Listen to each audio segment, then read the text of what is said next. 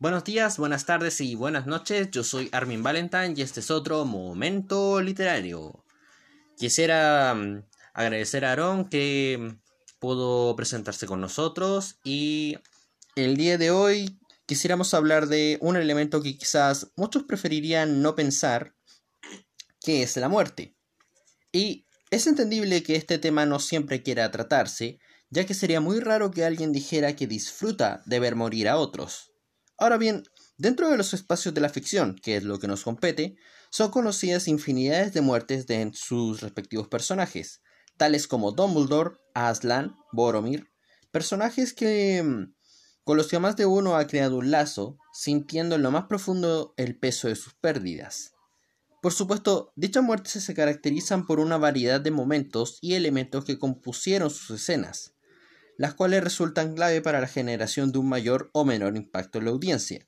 Esto haría la diferencia entre la muerte del Terminator de Destino Oscuro, que por cierto fue una decepción, y la muerte de Darth Vader en el regreso del Jedi. Y es que, parafraseando a cierto crítico argentino, muchos autores creen que porque, una, porque un personaje muere en su obra, esta va a ser épica, cuando en realidad solo termina siendo anticlimática si no sabes hacer bien las cosas.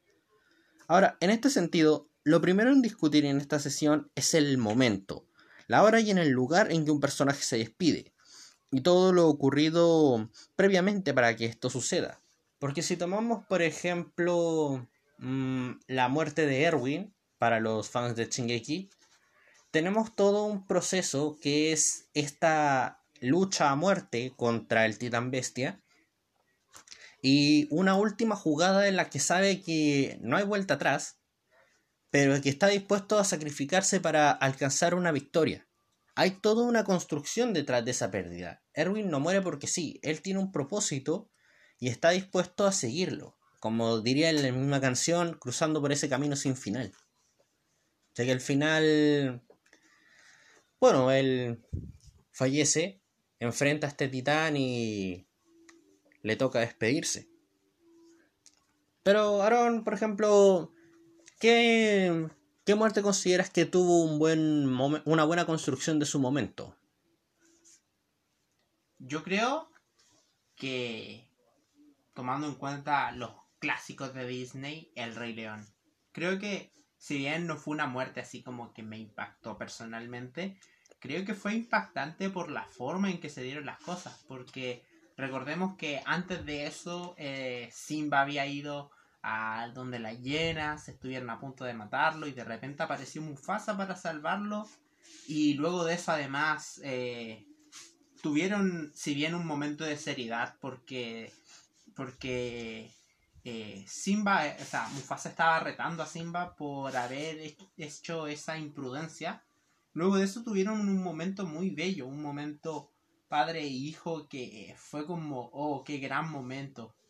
Entonces, em, que después de ese momento, bueno, aparte de la canción de Scar, después de ese momento tan maravilloso, tan emocionante y que a muchos debió haber dejado muy, muy así como encantados, así como que, oh, qué bella relación de repente, que Scar mate a Mufasa y, lo, haciéndolo quedar aplastado por una estampida fue muy muy impactante porque fue algo que si bien si bien si estaba planificado que ocurriera no sabíamos cómo iba a ocurrir y mm. nadie pensó que Mufasa iba a morir y además a manos de su propio hermano.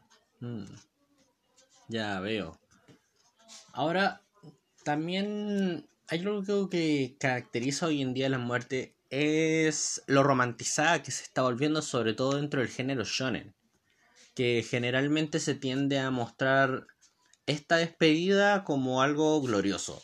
En el sentido, al igual que Erwin, decir, si este es mi último adiós, tiene que ser a lo grande haciendo la jugada maestra para, derrotar a un rival. Y algo que también los caracteriza es que tienden a sonreír, a sonreírle a la muerte.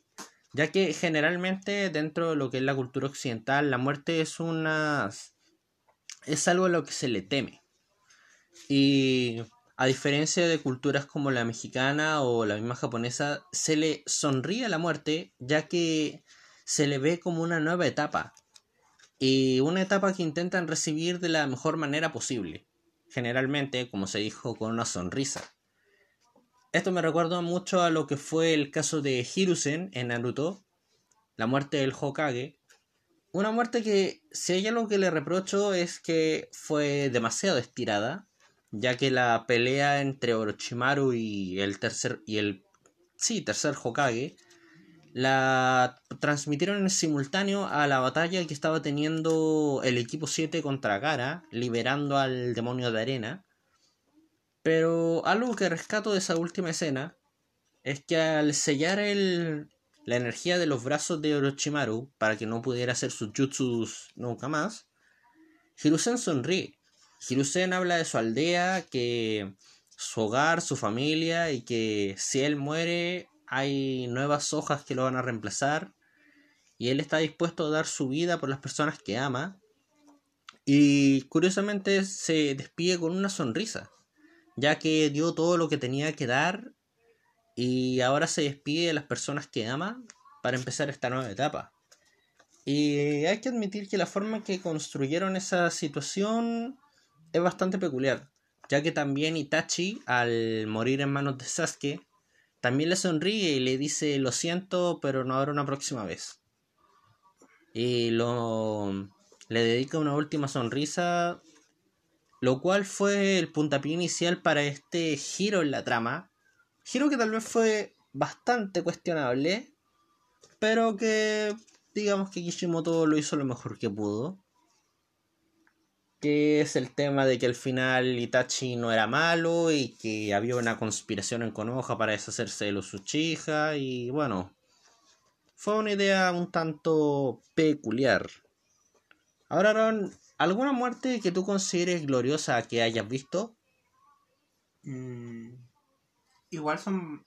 No, no son tantas porque igual no recuerdo mucho sobre muertes gloriosas que haya visto o que por lo menos yo considere gloriosas. Pero yo diría que la de Terminator, no el de Dark Fate, el de Terminator 2. Oh, Creo épica. Que esa fue una muerte muy muy gloriosa. Fue una muerte bastante buena. Fue una muerte que, que probablemente dejó muchas lágrimas, pero también dejó así como muy muchos respetos. Muchas Fs. Ah. Por lo que... ¿Y cómo se construyó esta muerte? Eh, fue fue una muerte que llegó después de que finalmente pudieron derrotar al Temil al hombre de Mercurio. Exacto. Y, y bueno, se supone que su misión era destruir Skynet, por lo tanto, su muerte fue gloriosa por el hecho de que él sabía de que, de que debía morir, de que si quería cumplir su misión de salvar a, de salvar el mundo y evitar que Skynet apareciera, tenía que hacer ese sacrificio y tenía que eh, tenía que destruir todo lo, de todo lo que Skynet tenía. Y uno de, los proyectos y uno de, los productos de Skynet era el mismo. Por lo tanto sabía que estando él ahí, Skynet no iba a morir nunca. Por lo tanto acepta ese sacrificio y decide morir. Eso es lo que, eso yo creo que uno de los aspectos que hace que una muerte pueda ser gloriosa. El hecho de que uno acepta que ese sacrificio podría traer eh, su muerte, pero aún así estar dispuesto a hacerlo. exacto. De hecho, si lo ves de esta forma, este tipo es exactamente lo mismo que plantea Erwin. Cuando está. Le dice a toda su tropa que después de esta jugada no hay vuelta atrás, de que todos van a morir. Pero él les dice que la muerte va a tener un significado. Un significado que alguien más le va a dar y les propone darle a esa gente un significado que valga la pena recordar. Este significado se puede aplicar en la forma en que luego de que el Terminator se sacrifica, John y su madre van a tener un nuevo futuro, así como toda la humanidad. Porque Darkfate no cuenta. Dark Fate no cuenta. Fijamos que no existe Dark Fate. Eh, con esta nueva oportunidad, la humanidad puede vivir una vida plena sin tener que perecer en este apocalipsis. Ahora, esto también es, de hecho, es muy parecido a lo que Arthur Schopenhauer dedica en su libro Metafísica de Amor y Muerte. Cuando habla de la muerte con como un sinsentido, por así decirlo, pero que somos nosotros al final lo que le da a la muerte ese significado. Hecho. Mm, bueno, supongo que será para otra ocasión. Pero. Ahora. Aparte de la muerte gloriosa. Luego está ese otro lado. Que ya mira la muerte de una manera un poco más fría. Ya que si bien esta mirada gloriosa de la muerte trata de tomarla de una manera más optimista, de sonreírle a la muerte como empezar de nuevo, una última jugada a lo grande, también muestra la muerte como lo que es, el fin. De hecho, ya que mencionas Terminator, en la primera película, cuando muere Kyle, está herido, Sarah derrota al Terminator, lo destruye, y luego va a ver a Kyle y está muerto. No hubo sonrisa, no hubo una despedida, no hubo un último discurso, simplemente se fue. Porque al final del día, la muerte es eso, irse. Ahora que nosotros le intentemos dar un significado más especial ya es otro tema. Y justamente uno de los mayores representantes de, esta, de este concepto dentro de lo que es el anime sería Monster. Una historia que he estado empezando a ver, que es de eh, asesinos, sicarios, y uno de sus villanos precisamente ve la muerte como el fin y llega a ser bastante poético sabiendo que es de un asesino a sangre fría, alguien que no tiene lazos que lo aten en este mundo, no tiene un vínculo que defender. Él de hecho se encarga de romper dichos vínculos y que si un día le pegaron un tiro simplemente no le va a importar. Tiene una mirada bastante nihilista de lo que es la muerte. Y esa también es otra manera en que los autores han representado la despedida de sus personajes.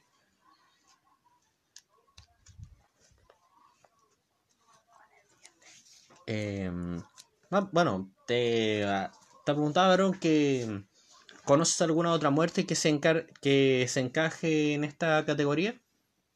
Mm. Difícil, difícil creo, por lo menos en las historias de Occidente no se suelen haber eh, muertes así como frías, así como que, ah, ya, te moriste. Em, pero yo creo que sería así como, ya sé, The Last of Us.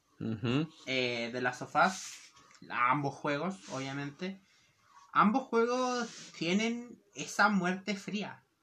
Tienen esa muerte que es como que. que.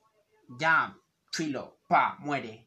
Y de hecho, si uno se pone a pensar en The Last of Us, ninguna muerte es de esas muertes típicas de la historia de Occidente, que son así como exageradas en cierto sentido. Trágicas. Que son trágicas, que ven cómo van muriendo, en el caso de Mufasa, ven cómo van muriendo y si bien después no responden, uno ve cómo va cayendo y termina con ese no gigante. Y no, de las sofás no. De las sofás, eh, por ejemplo, la muerte de Tess, cuando hace tiempo para que Joel y Ellie escapen, fue como que de repente estaban corriendo, estaban corriendo y disparo y al volver encuentran el cuerpo de Tess muerta y después siguen oh. huyendo. Entonces no fue, si bien hubo un discurso antes de que sucediera, no hubo un discurso durante el proceso en el que ella estaba muriendo. Entonces fue una muerte bastante fría, por así decirlo Fue una muerte que sí encaja en esa categoría y de hecho la mayoría de los personajes de The Last of Us simplemente mueren, no tienen el minuto de, de discurso de despedida y eso, y no, simplemente mueren.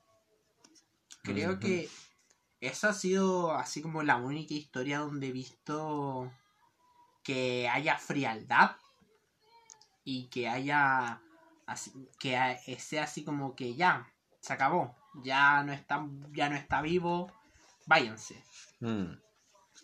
sí, de hecho me acordé y bueno sé que esto entraría en la categoría de villanos pero no puedo evitar pensar en lo que fue la muerte del capitán Garfio en Peter Pan y Wendy la obra original de James Barry. Ya que generalmente cuando muestran a Garfio de una manera muy caricaturizada, demasiado por mi gusto, lo, en la aparición del 2004, por ejemplo, lo pusieron en que usa el polvo de hada pensando en cosas negativas, siendo un anti-Peter Pan. Y a medida que se le acaba el efecto, trata de pensar en todo aquello que le hacía feliz, pero no le funciona y termina cayendo anciano y solo en las fauces del cocodrilo mientras todos le gritan solo y acabado. Pero si lo comparamos en la versión original del libro, vemos a un Garfio al cual Peter está despedazando con, su espada y nos presentan un poco lo que fue su pasado cuando él vivía en la Tierra antes de ir a Neverland. Nos cuentan que su padre siempre le indicó le dio prioridad a los modales. Él después va a la universidad, él jugaba béisbol. Y ves más allá de ese monstruo y entiendes y conoces a una persona. Pero luego cuando él trata de huir de Peter y se, se acerca a la borda del barco y ve al cocodrilo, Peter le da una patada y él cae. Y lo único que tiene a pensar es, qué malos modales tiene antes de morir. Y fue una muerte, si bien para los héroes fue glorioso, ya que derrotaron al rival, para él fue todo tan anticlimático, tan frío, fue recibir el final. Y lo único que le quedó fue recordar aquellos bonitos momentos que hacían que su vida valiera la pena preguntando, dejando al, lector la pregunta de cómo fue que alguien que amaba el béisbol, que le daba énfasis a los modales y que había estudiado en la universidad, terminó volviéndose el capitán de un barco pirata.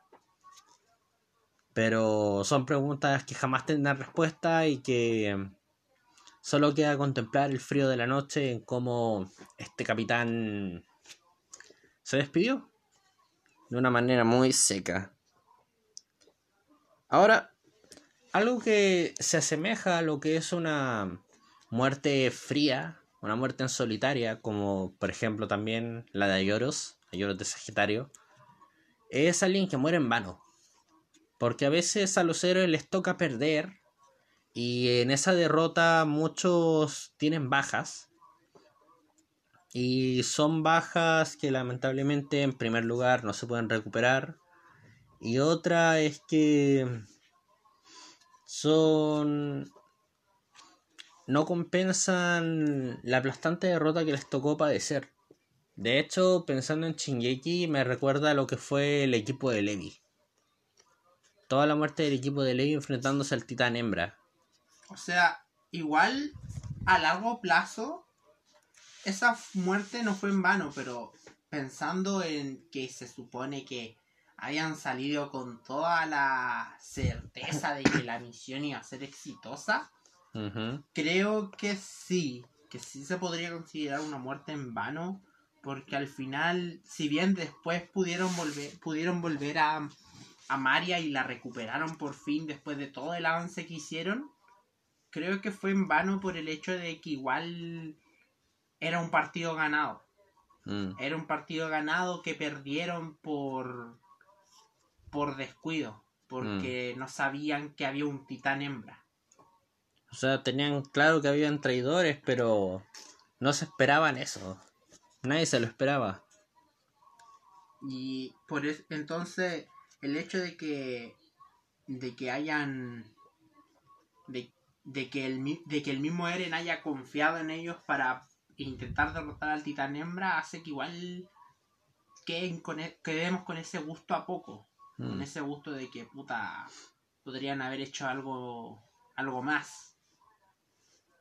Mm, había una también que estuvimos viendo en una película que sobre que yo te mencioné que prácticamente estos personajes murieron en vano, pero no recuerdo cuál. Igual la vimos, ¿cierto? Sí, La vimos entre todos. sí, creo que dije que murieron en vano. Eh, mm, no recuerdo. La verdad no recuerdo. Mm. Pero hablando de Fue por una alguien fue por una responsabilidad. De hecho, algo que caracteriza, caracteriza estas muertes es precisamente que a veces tienden a salir de una irresponsabilidad de un personaje. Un movimiento imprudente. Alguien que quiso dárselas de héroe y terminó causando un problema. Mm, Mm, si lo mencionas, si lo ves de ese modo, otra muerte en vano, que insisto, a largo plazo tal vez no fue, pero sí fue en, durante ese momento, fue la muerte de los Vengadores en Infinity War. Porque al final todo fue por irresponsabilidad de Quill, por haberse, por haberle pegado a Thanos y haber hecho que se despertara. Exacto. Entonces todos los hechos que ocurrieron después de eso em, fueron eh, fueron lo que provocaron esta derrota de los héroes. Mm. Por lo tanto, esa también podría ser considerada como muerte en vano porque igual fue también era un partido ganado. Lo tenían, lo tenían acorralado, estaban a punto de sacarle el guantelete y ya después sacarle la gema y no sé, esconderla en algún lado. Pero perdieron por una irresponsabilidad de uno. Perdieron por la... y por esa irresponsabilidad de uno, al final terminó pagando el pato la mitad del universo. Exacto. Ah, ya me acordé. La, la muerte de Kenny y el ejército del faraón en Moisés y los diez mandamientos. Ah, sí. El hecho que literalmente Faraón sabía que ya no podía con el Dios de Israel. Lo habían dejado como un inútil diez veces. Había perdido a su hijo en el proceso. Habían hecho pedazos la ciudad entera por su arrogancia. Y luego intenta hacerse el rudo enfrentando, intentando atacar a Israel, intenta cruzar el Mar Rojo, ¿para qué? Para ver cómo sus tropas terminan siendo aplastadas por el agua. Y eso es lo más triste, que fueron por una causa perdida. Faraón sabía que lo iban a derrotar y aún así, por irresponsabilidad, arrogancia, necedad, él manda a su ejército y pierde por nada. Eso es una muerte complicada. Y justo ya que hablamos de Ramsés, hablemos un poco de lo que es la muerte de un villano. Que generalmente, si bien puede ser algo karmática, pero al mismo tiempo está ese lado B con el cual tú terminas empatizando. Como en el caso de Garfio, el hecho de que en el fondo este tipo no fuera un monstruo, sino que también fuera una persona como cualquiera, tuviera sus aspiraciones, le gustara el béisbol. Y es algo con lo que empatizas en el último momento. Ahora, es cierto que lamentablemente Japón ha usado muy mal este recurso y que lo lanza de último momento para que la persona sienta pena por este individuo antes de morir. Pero que lamentablemente olvida que una historia triste, que lo que generalmente usan, no es lo que te define, sino tus propias acciones. Y bueno, la muerte, el, cuando se trata de la muerte de los villanos, hay a montones. Esta sí que hay a montones. Tenemos la muerte de Voldemort, la destrucción del anillo de Sauron, la muerte de Gollum, que por cierto, en el caso de Gollum es particular ya que, al igual que en Requiem for a Dream, nos refleja las consecuencias de las obsesiones. ya que tenemos a este bicharraco que recorrió toda la Tierra Media por, una, por un anillo que cayó al fondo del, de un volcán por ese anillo y que cuando el anillo es destruido Gollum se consume la lava con él. De hecho, es bastante triste que este pequeño villano al final se haya sido destruido solo por una obsesión. Porque... De hecho, si mal no recuerdo, eh, no sé si será imaginación mía, pero si mal no recuerdo, lo último en destruirse es el mismo anillo. Y cuando ya Gollum está completamente muerto. Sí. Se hunde y al final lo último que queda es el anillo. Y el anillo después se funde en el fuego. Sí, lo recordé bien. Sí. Entonces, igual en ese sentido es como que, no sé, eh, morir, podríamos también considerarlo como una muerte en vano. Porque mm. al final él murió por una obsesión. Murió porque sí, murió porque... O sea, no porque sí, sino que murió porque estaba obsesionado con este anillo y lo quería a toda costa. Entonces, al final, eh, esa obsesión, y de hecho es bastante, es bastante, es como una muerte figurativa. figurativa, de cómo al final nuestras propias obsesiones nos terminan consumiendo y consumiendo. Y en ese caso, si viene una muerte literal, eh, figurativamente también funciona como el punto de no retorno en el que esa obsesión te termina consumiendo por completo. Exacto. Igual bastante violento el hecho de que te convertiste en ceniza dentro de un volcán. Ajá. Esto nos lleva al siguiente tema, que son las muertes violentas. Que ahí nuestro querido amigo J.R.R. Martin es un experto. Es decir, ¿A quién le funden la cabeza con el oro de su propia corona? Es un sádico este amigo. Ahí ya entramos en todo lo que es el tema del morbo de un escritor. El hecho de querer ser lo más explícito y edgy a la hora de retratar una muerte. Que de cierta forma le da un toque. Siempre y cuando sepas qué historia estás contando. Generalmente todo lo que es la fantasía oscura es bastante común ver estas muertes grotescas y duras. Tokyo Ghoul. Tokyo Ghoul. La misma Chingeki. Porque ahora que hablamos de Chingeki, podemos hablar de Mike, ¿no? Sí. Devorado por esos titanes. Y ni siquiera fue por uno, fueron por, fueron por varios que varios titanes lo mordieron como... Por varios lados y el último que le arranca la cabeza. Oh.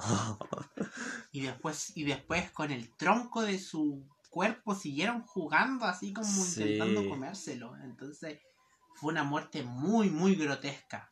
Exacto.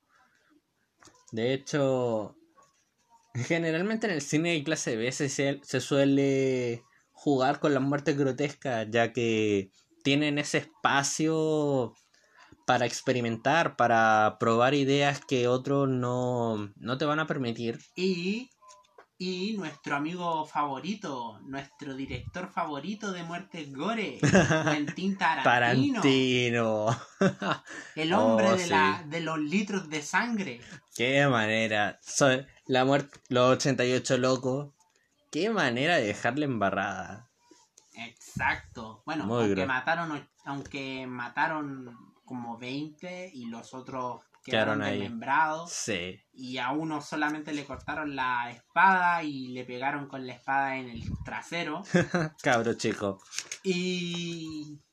Y en sí esas muertes fueron muy muy su muerte las muertes de sobre todo en lo que es Kill Bill son muy violentas. Como por ejemplo la muerte de de una de las guardaespaldas personales de Lucy Liu que Orenishi de Orenishi la esa esa cabra que era como la Gogo. Gogo exacto. La muerte de Gogo que estaba a punto de matar a. A, a Vitrix. A Vitrix asfixiada con unas cadenas y de repente va, saca, saca una pata de un, una, silla y se la entierra en la cabeza y Oh. por la parte de atrás y termina con Llorando lo- sangre. llorando sangre. Oh, sí. Fue muy, fue muy violenta y fue muy grotesca. Y creo que esa película y por lo general las películas de Quentin Tarantino tienen ese toque de, de muertes violentas tan increíble que creo que una de las cosas Sadismo, esa es la palabra el que busca. sadismo, exacto. Y creo que las muertes sádicas son las que más morbo atraen. De hecho, ahora que lo recuerdo, había una vez en Hollywood. sí, eso mismo te iba a decir. Ese último movimiento, Las muertes de esa película son muy sádicas y sobre todo la de la de las llamas. la del lanzallamas. Fuera era súper random, pero de verdad le dio un toque. Sí. O sea, después de que le dieron una golpiza, la dejaron ciega con una lata de almuerzo, el perro la mordió, el pitbull va y la muerde, fue...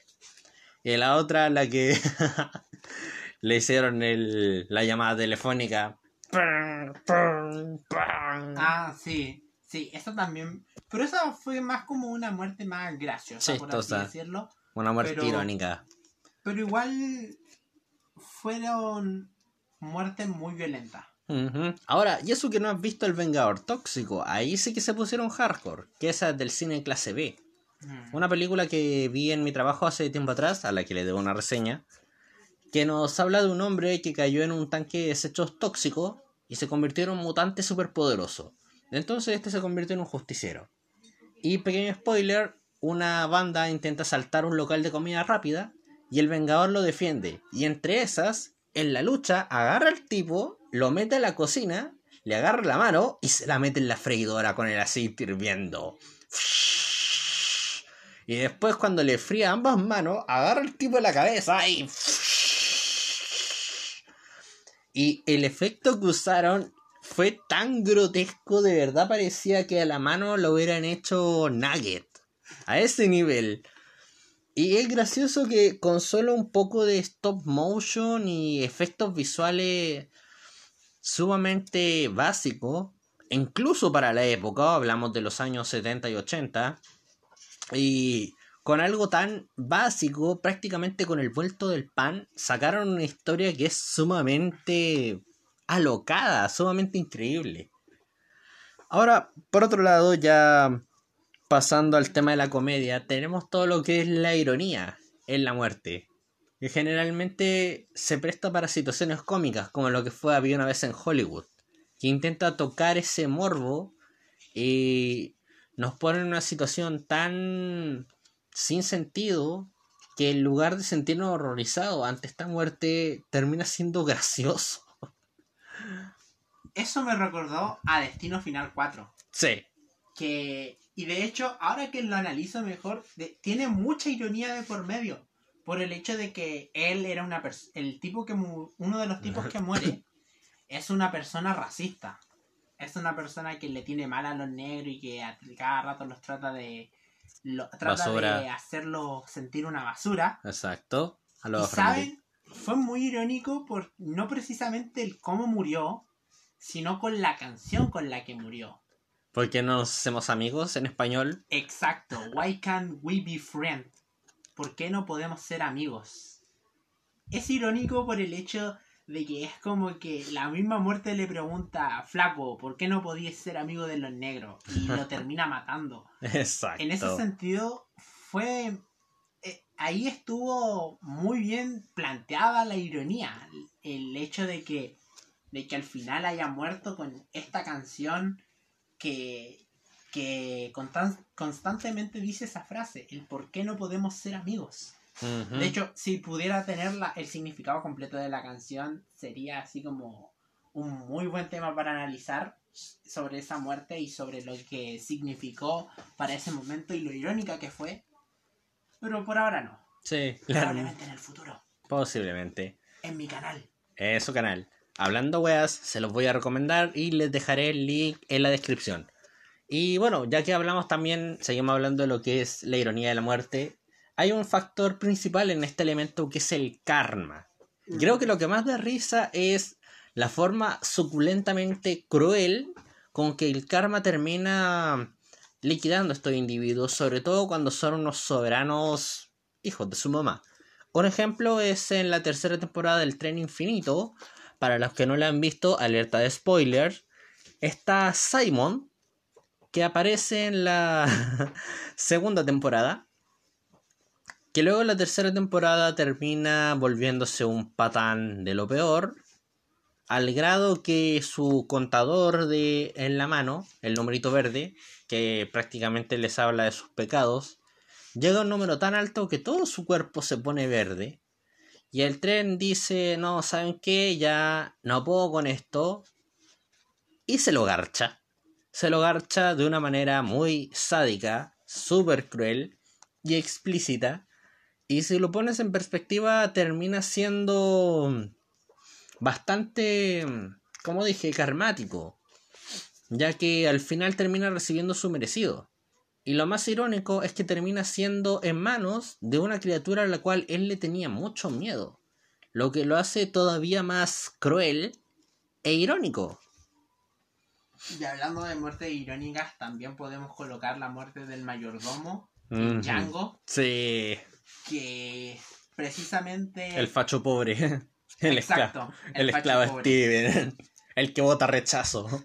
Exacto.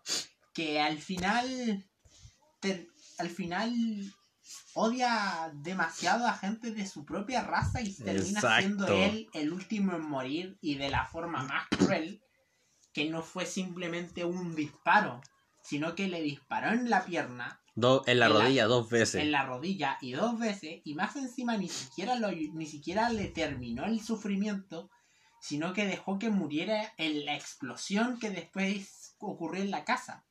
Entonces, en ese sentido fue como que ja, te golpeó el karma. Porque al final él fue quien. Él fue quien implantó la duda en el. En el. En Candy. En Candy, interpretado por. DiCaprio. DiCaprio, exacto. Él fue quien implantó la duda en DiCaprio. Él fue el que hizo que el plan de. El plan del viejito que acompañaba a Django no funcionara. Y él fue el que provocó todo lo que pasó después. Exacto. Entonces, em, que haya sido el último en morir y que haya muerto junto con, junto con la propiedad, junto con la destrucción de la propiedad, fue una muerte muy irónica por el hecho de... por ese mismo hecho. y ya que hablaste de Django, ¿cómo no recordar esa escena post crédito de Pueblo Chico Pistola Grande? la gente muere en la feria. es gracioso porque el tipo se ganaba la vida con un juego basado en la esclavitud, en los esclavos que escapaban, y precisamente tenemos a este esclavo liberado que ve su juego y no lo encuentra gracioso y termina matándolo y se ríe diciendo la gente muere en la feria. Oh, sí. Fue, eso también fue bastante karmático, ya que una crítica fuerte a quienes lucran con todo el asunto del racismo interiorizado en Estados Unidos. De hecho, ahora, por otro lado, está ese otro elemento que ya sería lo último con lo que tocaríamos este tema, que son los personajes que simplemente no merecían morir. Como por ejemplo, ya que estamos en Domingo de Shingeki no Kyojin, Sasha. Sacha. Tuvo la mala suerte de que Eren en primer lugar. E incluso si lo pones en perspectiva, Sacha también sería una muerte en vano.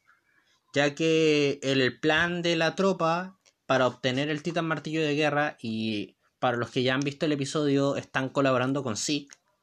El plan era sacar a Zeke, era apoderarse con el, del Titan Martillo de Guerra, pero piolita, así, bien piolita. Explorar el terreno, revisar, un par de traiciones y para la casa. Pero Eren no, él quería hacer su declaración a lo grande. Él quería matar civiles, él quería tirar rocas. Y todo esto generó consecuencias. Y Gaby se infiltró en, la, en el Zeppelin y disparó. Lamentablemente el tiro le llegó a Sasha, Y todo porque Eren no fue capaz de mantener un perfil bajo. O sea, estábamos en el ni estábamos en la guarida de los lobos. No podían hacer algo tan monumentalmente grande sin haber consecuencias. Y Sasha, lamentablemente, fue una consecuencia. Otra muerte que, que creo que no la merecía fue Cedric. Cedric, yo estaba pensando en lo mismo. Cedric eh, al final por quien iban era por Harry, por eso lo metieron al, torneo. torneo, por eso dejó de ser el torneo de los tres magos. Y pasó a ser cuatro. Eh, por eso él hicieron todo lo posible para que continuara esa, en esa competencia y bueno, al final Cedric murió por nada. o sea, Cedric murió por el hecho, por mala suerte. Exacto. Él, nunca, nunca estuvo en los planes, en, los planes de los villanos matar a Cedric. Pero murió. Exacto. Murió porque estuvo en el lugar equivocado, en el momento aún más equivocado. Y al final fue una muerte que no debió haber ocurrido. Que fue de mala suerte. Y creo que eso es lo que caracteriza ese tipo de muertes, que uno dice, puta, qué, mala cueva tuvo, porque justo le tocó, le tocó el, momento de morir de, por mala cueva nomás, porque sí, porque porque así lo quiso el destino quizás. El guion. El guion. El guion dijo ya, creo que este personaje debería morir, entonces pero al final uno queda con esa sensación de que, pucha, igual se podría haber evitado. Porque mm. a lo largo de todo, de todo lo que vimos, creo que son muertes que, que ya era obvio que iban a ocurrir. Era obvio que iban a ocurrir. Es obvio que al final, en la mayoría de las historias, los villanos mueren. Es obvio que eh, obvio que si una persona es arrogante, al final todo va a tener consecuencias y van a haber muerte en vano por eso mismo. Pero que esos person es la forma en la que un personaje muere, en, la, en las que un personaje muere en este tipo de muerte, son formas en las que uno dice, puta, esas sí se pudieron haber evitado. Esas sí pudieron haberse, haber, haber sido así como no sé, que muertes que pudieron evitarse.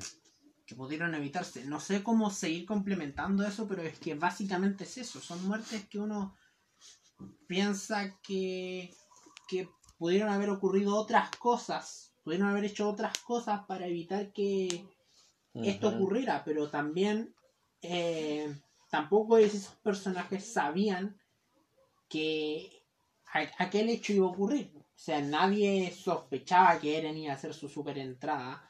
Nadie sospechaba de que iba a estar Voldemort al final del camino. Nadie lo sospechaba. Y al final ocurrió, al final esas muertes fueron por eso, porque como no sospechaban de lo que les podía, lo que deparaba el futuro, terminaron muriendo por mala cueva, mm. por mala suerte. Sí, bastante bueno, con esto ya estaríamos en las últimas. De aquí podríamos concluir que mm, para construir una muerte, en primer lugar hay que considerar el momento y el sitio para que esto ocurra, ya que si no mm, tienes una preparación para el lector, posiblemente no lo tomen muy bien. Asimismo, como esta puede tener muchos matices dependiendo de la intención que el autor quiera entregar. Oh, cierto, antes se me olvidaba las muertes que de por sí fueron malas muertes, en el sentido de que fueron mal administradas. Un ejemplo que estaba pensando y que ya llevo en el alma, que fue la Cuarta Guerra Shinobi, la muerte de Neji. En serio, teníamos un personaje con el mayor potencial de desarrollo, un individuo que pasó de la arrogancia a la humildad, que fue madurando y entendiendo que no todo es blanco y negro, que muere solamente para que su primita se case con su mejor amigo. Y es como tan... Dale, Kishimoto, un poquito de amor propio no mata a nadie. En serio, de verdad, fue tan humillante el Y hecho creo de... que otra muerte mala, malísima, malísima. O sea, hubiese preferido que cualquier otro personaje hubiera sido el muerto en vez de ella. Marina, de élite, de verdad. No vi solo dos capítulos de esa serie porque se me hace una serie insoportable. Pero siento que la cosa más imperdonable de élite es que ella haya sido el personaje muerto. Lo hubiese creído si cualquiera de los otros se hubiese muerto, de verdad. No me hubiese sorprendido. Yo también quiero matar a la- casi todos los personajes de esa serie.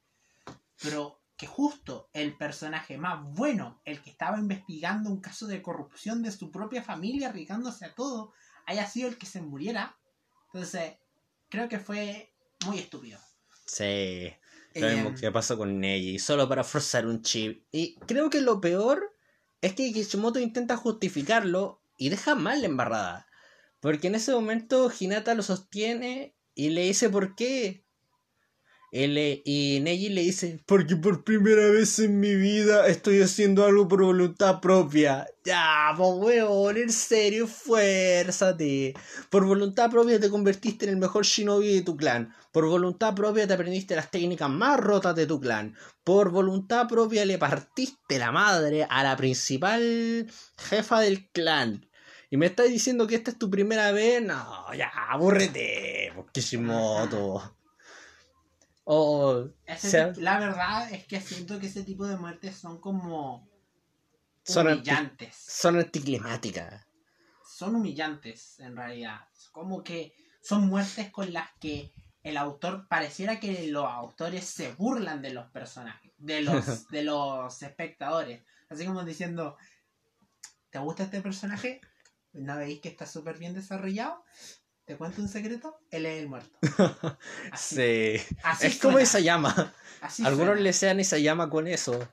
De que prácticamente casi todos sus personajes se mueren, pero en esa llama se justifica ya que en la práctica es una guerra y... Es una guerra, lamentablemente hay, hay bajas. Pero en el caso de Kishimoto, la forma en que lo plantea fue rastrera. Algo similar pasa con Krillin, que prácticamente ya su muerte se volvió un meme. Sí. Al final es como que ya, ok. ¿Cuándo muere Krillin? Y de hecho la gente se sorprende cuando no muere Krillin. Sí, pues de hecho, cuando terminó el. Terminó Dragon Ball Super, la temporada del torneo, todos estaban como, ¡Oh, wow! ¡No ha muerto Krillin! ¡Qué sorpresa! Sí. Ay, es un plato. Ujú. Pero bueno, para ir finalizando, eh, en sí eso, po. creo que las muertes se tienen que construir respecto a los momentos en los que en, de una película y que tienen que ser muertes que no, pareci- no parezcan que se están burlando de ti. O ya no sé qué hacer con este personaje, lo mato. Sí, que no pareciera, que no, que su muerte tenga un significado, que es- tenga un momento apropiado y que uno diga, oh sí, ok, esta fue su, la hora de su muerte. Sí. O incluso, más que tú darle un significado que el mismo que el mismo espectador le dé un significado o simplemente que le llegue el fin cuando tenga que darle, pero de una forma orgánica, que se sienta natural respecto a la, Ajá. a la historia. Ya que si es un asesino, por ejemplo, está claro que su muerte va a ser en un asesinato. En el caso de Logan, un camino de violencia que al final del día terminó cobrándolo. Todas las muertes que causó algún día tenían que cobrarse. Y de cierta forma su muerte de está justificada y si bien es violenta y es dura, o como olvidó mencionar a Logan, al mismo tiempo refleja lo que es el fin. Y él mismo reconoce que así es como se siente. Y bueno, ya con eso estaríamos cerrando una nueva sesión de Momento Literario. No olviden seguirnos en nuestras redes sociales. En mi caso, el diario de Armin en Facebook, en Wattpad AB Chile y en mi canal secundario de Poesía con Armin.